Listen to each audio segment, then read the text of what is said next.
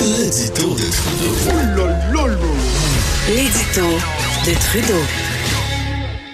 Ah, comme un commentaire éditorial, c'est pas obligé d'être super long, c'est pas obligé d'être très très très élaboré, ça peut être bref. Paul Quoi? Paul Saint-Pierre Plamondon promeut un référendum dans son premier mandat. Il a déclaré à mon collègue Patrick Belrose. Le camp du oui est de retour. Désormais, la réponse est claire. Si le Parti québécois prend le pouvoir, ça déclenchera le processus d'indépendance du Québec. Je m'excuse, mais je trouve ça très drôle.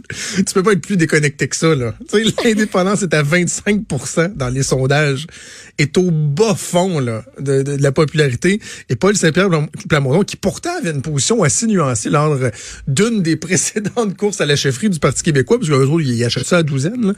Euh, six à la douzaine. Euh, lui, il, avait une des positions très, très, très euh, modérées qui disait, attendez, j'ai ici, faut, faut, faut retourner dans nos notes parce que c'est un peu complexe.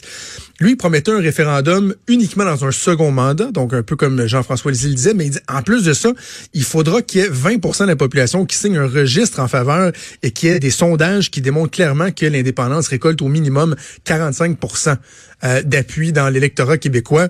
Et là, aujourd'hui, Paul Saint-Pierre euh, Plamondon, l'avocat de 42 ans, qui va se lancer dans la course à la chefferie au Parti québécois, nous dit, moi, je serai très clair, je vais promettre un référendum gagnant euh, dans le premier mandat du Parti québécois. Parti québécois qui sont neuf députés à l'Assemblée Et après, au PQ, on se demandera pourquoi ce parti-là suscite pas mal d'indifférence en ce moment.